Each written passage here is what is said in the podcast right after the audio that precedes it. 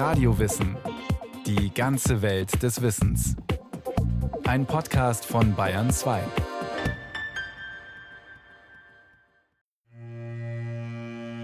Prag im Mittelalter.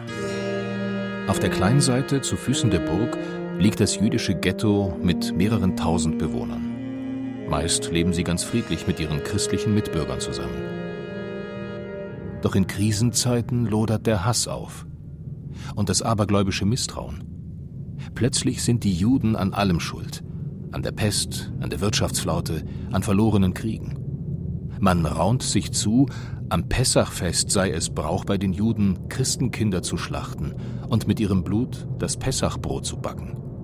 Nicht selten kommt es vor, dass Judenhasser totgeborene Säuglinge nachts ins Ghetto werfen, um am nächsten Tag falsche Anklage zu erheben.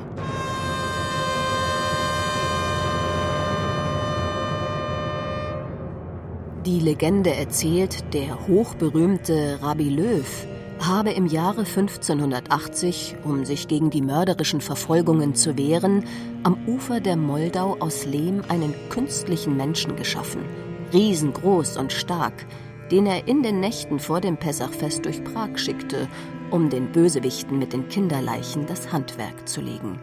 Das war der Golem.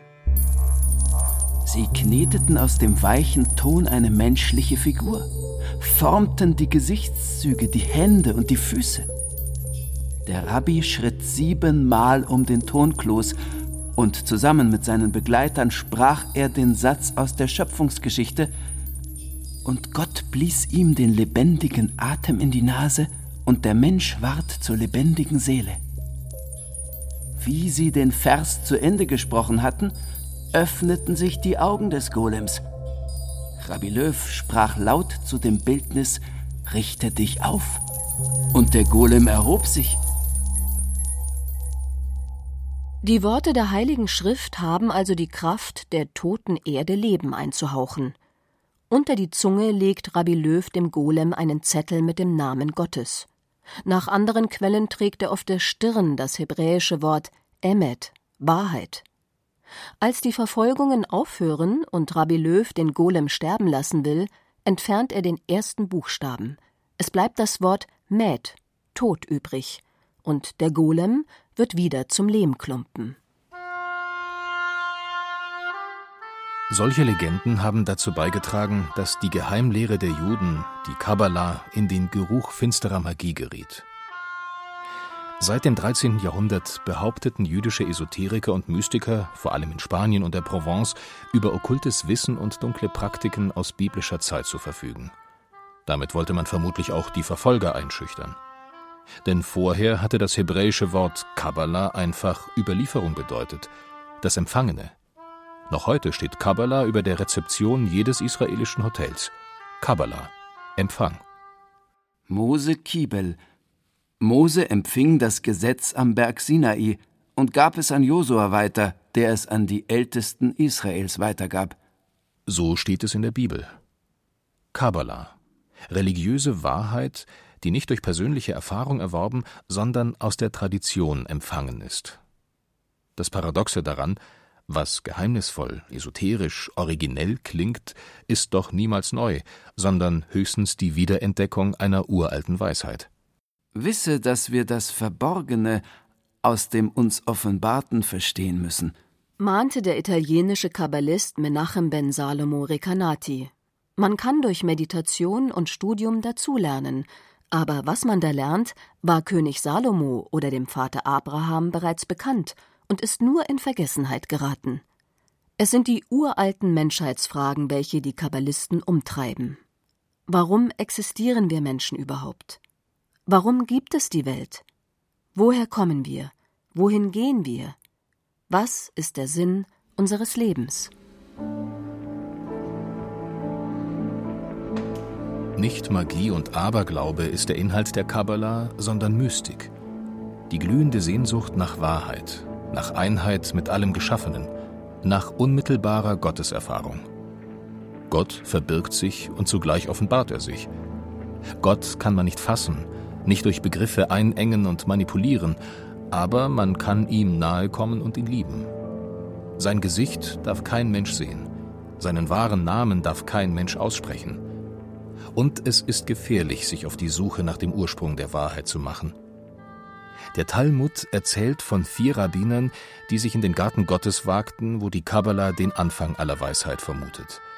Denn dort verkehrten Adam und Eva noch in aller Unschuld mit Gott. Vier betraten den Garten. Ben Azai, Ben Zoma, Aher und Rabbi Akiba. Ben Azai erhaschte einen Blick und starb. Ben Zoma erhaschte einen Blick und wurde verrückt. Aher schnitt die Pflanzen. Rabbi Akiba trat in Frieden hinein und kam heraus in Frieden.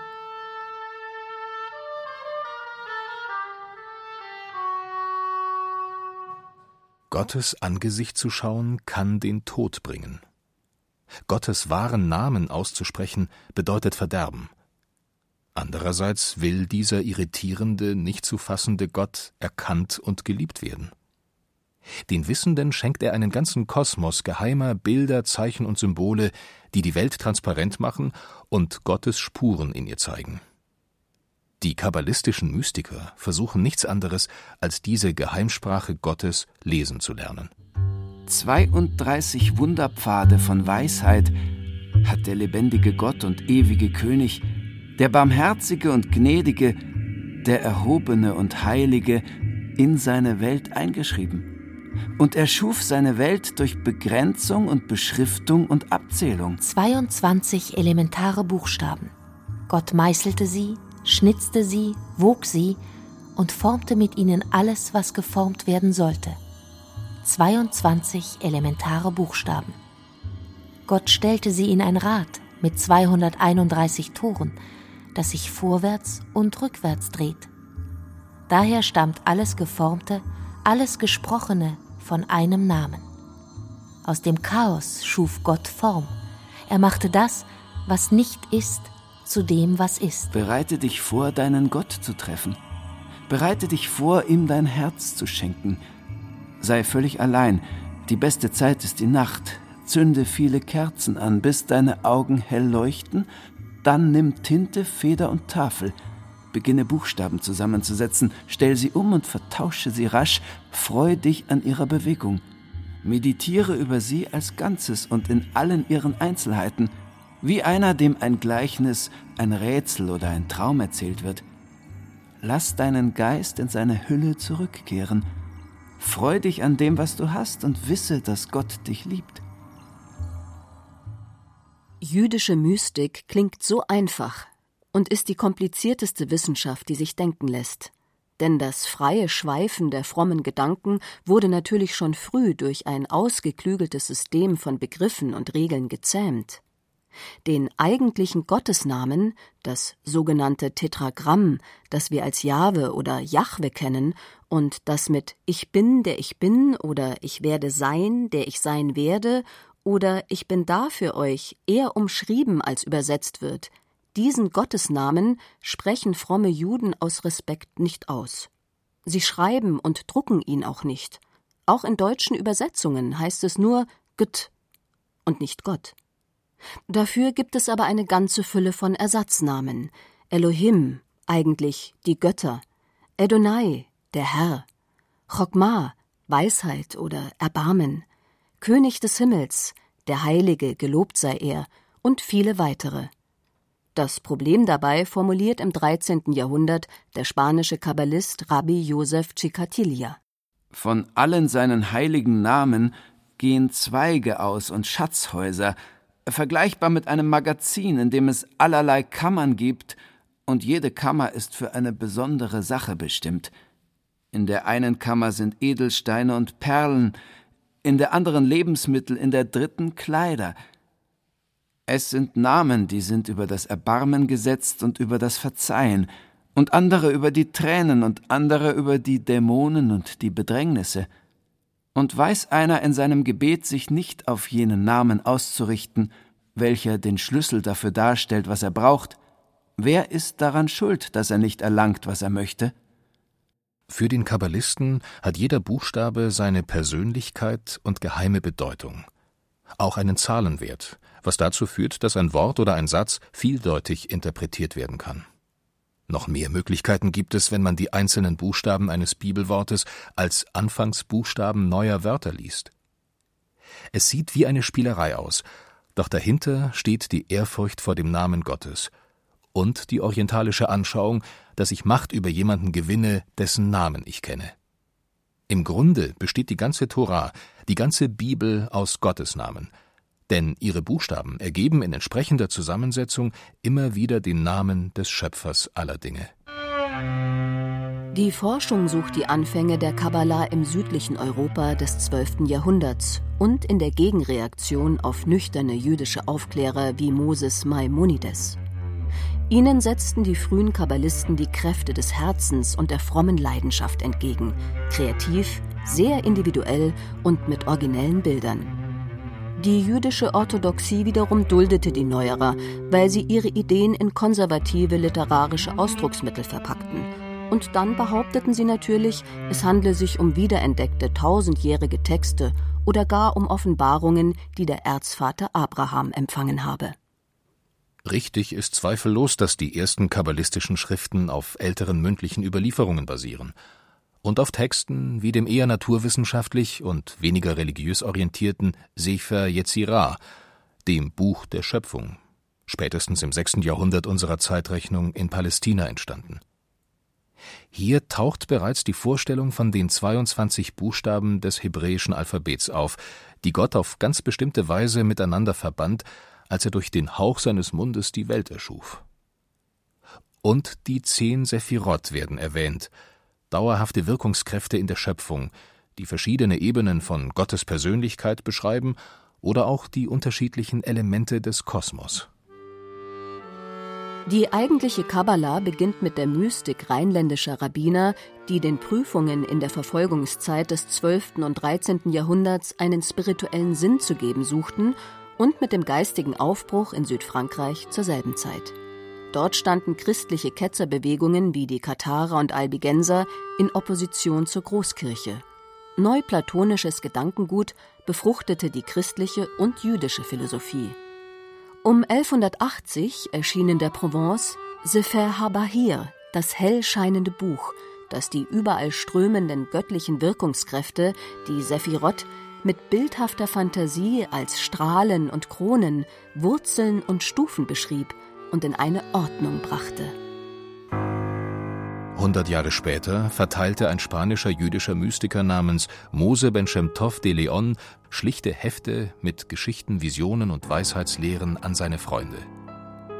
Als aus diesen Broschüren das Buch des Glanzes, Sefer HaSoha, entstand, war das eine literarische Sensation denn die angeblich aus dem zweiten Jahrhundert nach Christus, in Wirklichkeit aber von Mose de Leon stammenden Texte waren in einer aramäischen Kunstsprache verfasst, enthielten atemberaubende Visionen, überraschende Wortschöpfungen und gewagte erotische Bilder. Der Sohar kommentierte die Tora in Form eines Romans. Rabbi Shimon Bar Yochai, der angebliche Verfasser, und seine Schüler wandern durch Galiläa, treffen Abraham und Mose und entdecken in den Worten der Heiligen Schrift das Denken, Fühlen und Handeln Gottes. Ich habe gesehen, dass alle Funken vom hohen Funken springen. Sie alle sind Ebenen der Erleuchtung. Alle diese Lichter sind miteinander verbunden. Dieses Licht mit jenem Licht, jenes Licht mit diesem Licht. Eines scheint in das andere.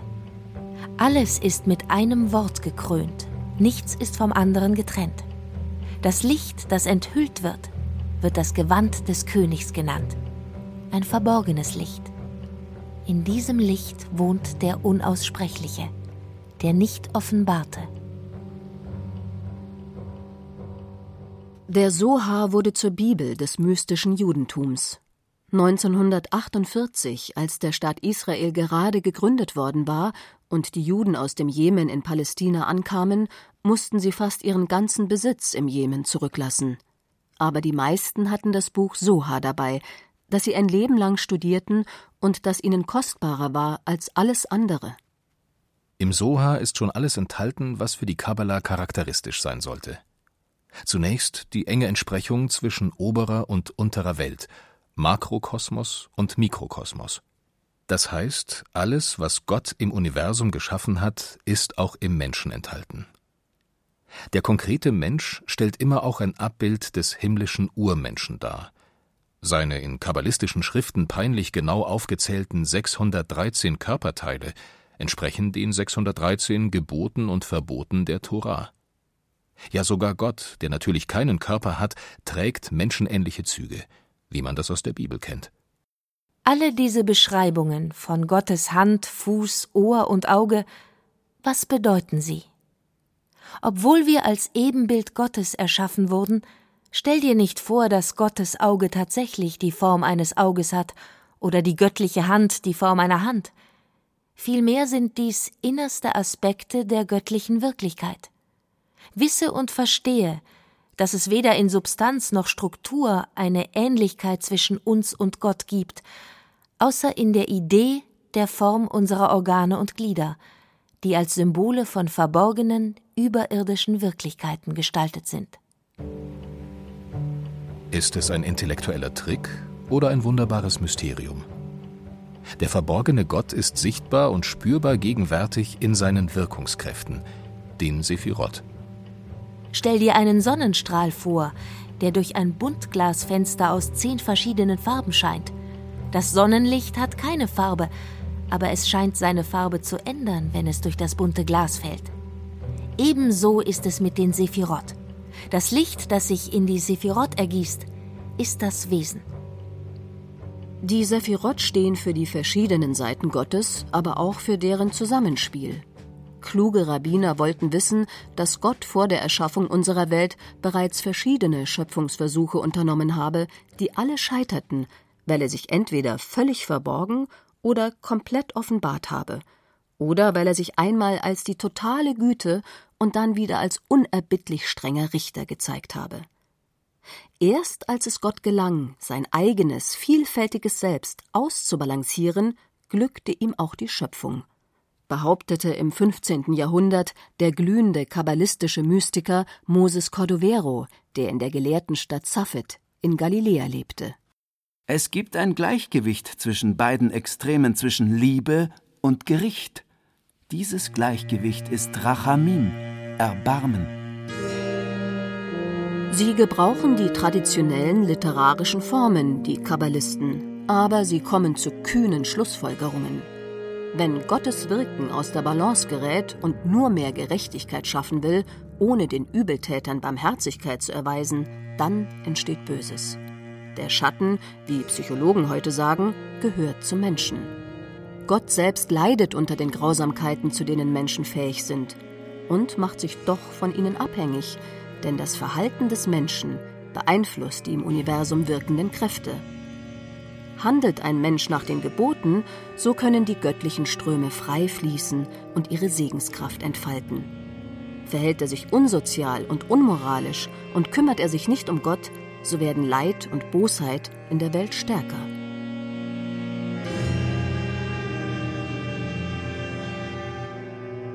Deshalb ist Mystik für die Anhänger der Kabbala im Grunde keine Privatsache. Wenn sie nach Bewusstseinserweiterung streben und die Grenzen der Alltagserfahrung sprengen wollen, geht es ihnen nicht nur um die Tiefen der eigenen Seele. Jeder Schritt des Menschen auf Gott zu bringt die ganze Welt voran. Fortgeschrittene Kabbalisten haben immer schon den Sabbat als kosmische Hochzeit mit der Shechinah gefeiert, das heißt mit der Herrlichkeit Gottes, die in seinem Volk wohnen will. Sogar die sexuelle Vereinigung interpretierte man als Annäherung an diese höchste aller Sephirot-Kräfte, die man sich gern weiblich geprägt vorstellte und mit erotischen Metaphern beschrieb. Moses Cordovero, Isaac Luria und die anderen Kabbalisten von Safed in Galiläa gingen so weit, die Shechinah als Braut Gottes zu schildern, die mit dem Volk Israel ins Exil gezogen sei und sich nach der Wiedervereinigung mit ihrem himmlischen Bräutigam sehne. Damals entstand auch die zauberhafte Geschichte von den bei der Weltenschöpfung zerbrochenen Gefäßen, aus denen zahllose göttliche Lichtfunken entwichen. Die einen kehrten zu ihrem Ursprung zurück, die anderen blieben in der Materie haften und gerieten in die Gefangenschaft böser Mächte. Der Mensch hat die Aufgabe, durch die Heiligung des Alltags diese Lichtfunken zu befreien und damit die Erlösung der Welt, die Ankunft des Messias zu beschleunigen. Nicht nur im Orient war die Kabbalah zur wichtigsten Spielart jüdischer Spiritualität geworden. Im Europa der Renaissance waren es Humanisten wie Giovanni Pico della Mirandola und Johannes Reuchlin, die in der jüdischen Religion christliche Werte entdeckten und so etwas wie eine christliche Kabbalah entwickelten. Auf der anderen Seite brachten schillernde Figuren wie der als Schwarzmagier verschriene Universalgelehrte Agrippa von Nettesheim die Kabbalah in die Nähe der Hexerei. Auf dem Weg zur bürgerlichen Emanzipation begann das europäische Judentum die eigene mystische Spiritualität zu vergessen, während sie bei den frommen Chassiden im Osten eine neue Blüte erlebte. Im 20. Jahrhundert sorgten jüdische Denker und Literaten wie Gershom Scholem, Walter Benjamin oder Franz Kafka auch im Abendland für eine Wiederentdeckung der kabbalistischen Weisheit. Im Umfeld der New Age-Bewegung und der postmodernen Patchwork-Religiosität degradierte man die Schätze der Kabbalah freilich zu beliebig einsetzbaren Bausteinen und sparte sich die Mühe, den Zusammenhang zu verstehen. Stars wie Liz Taylor, Elton John, Britney Spears oder Demi Moore pilgerten nach Los Angeles zu einem geschäftstüchtigen Rabbi namens Yehuda Berg, der ihnen versprach, es genüge schon die Hand über den Einband des geheimnisträchtigen Soha gleiten oder den Blick über die wichtigsten hebräischen Textstellen wandern zu lassen, um ein Stück Erleuchtung zu erhaschen.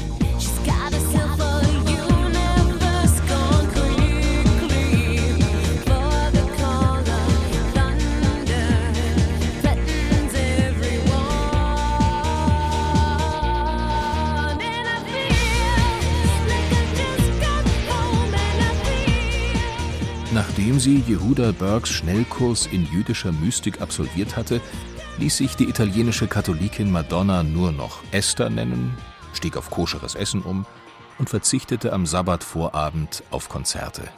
Aber das ist nun auch schon eine ganze Weile her.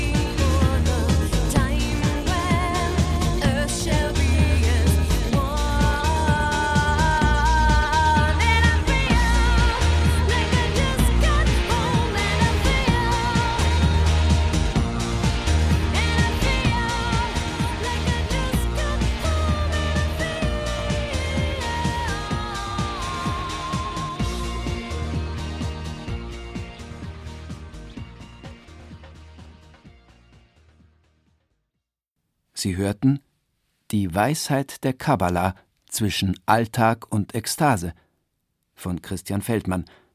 Es sprachen Ditte Schupp, Christian Baumann, Caroline Ebner und Burkhard Binus. Technik Miriam Böhm, Regie Christiane Klenz. Eine Sendung von Radio Wissen.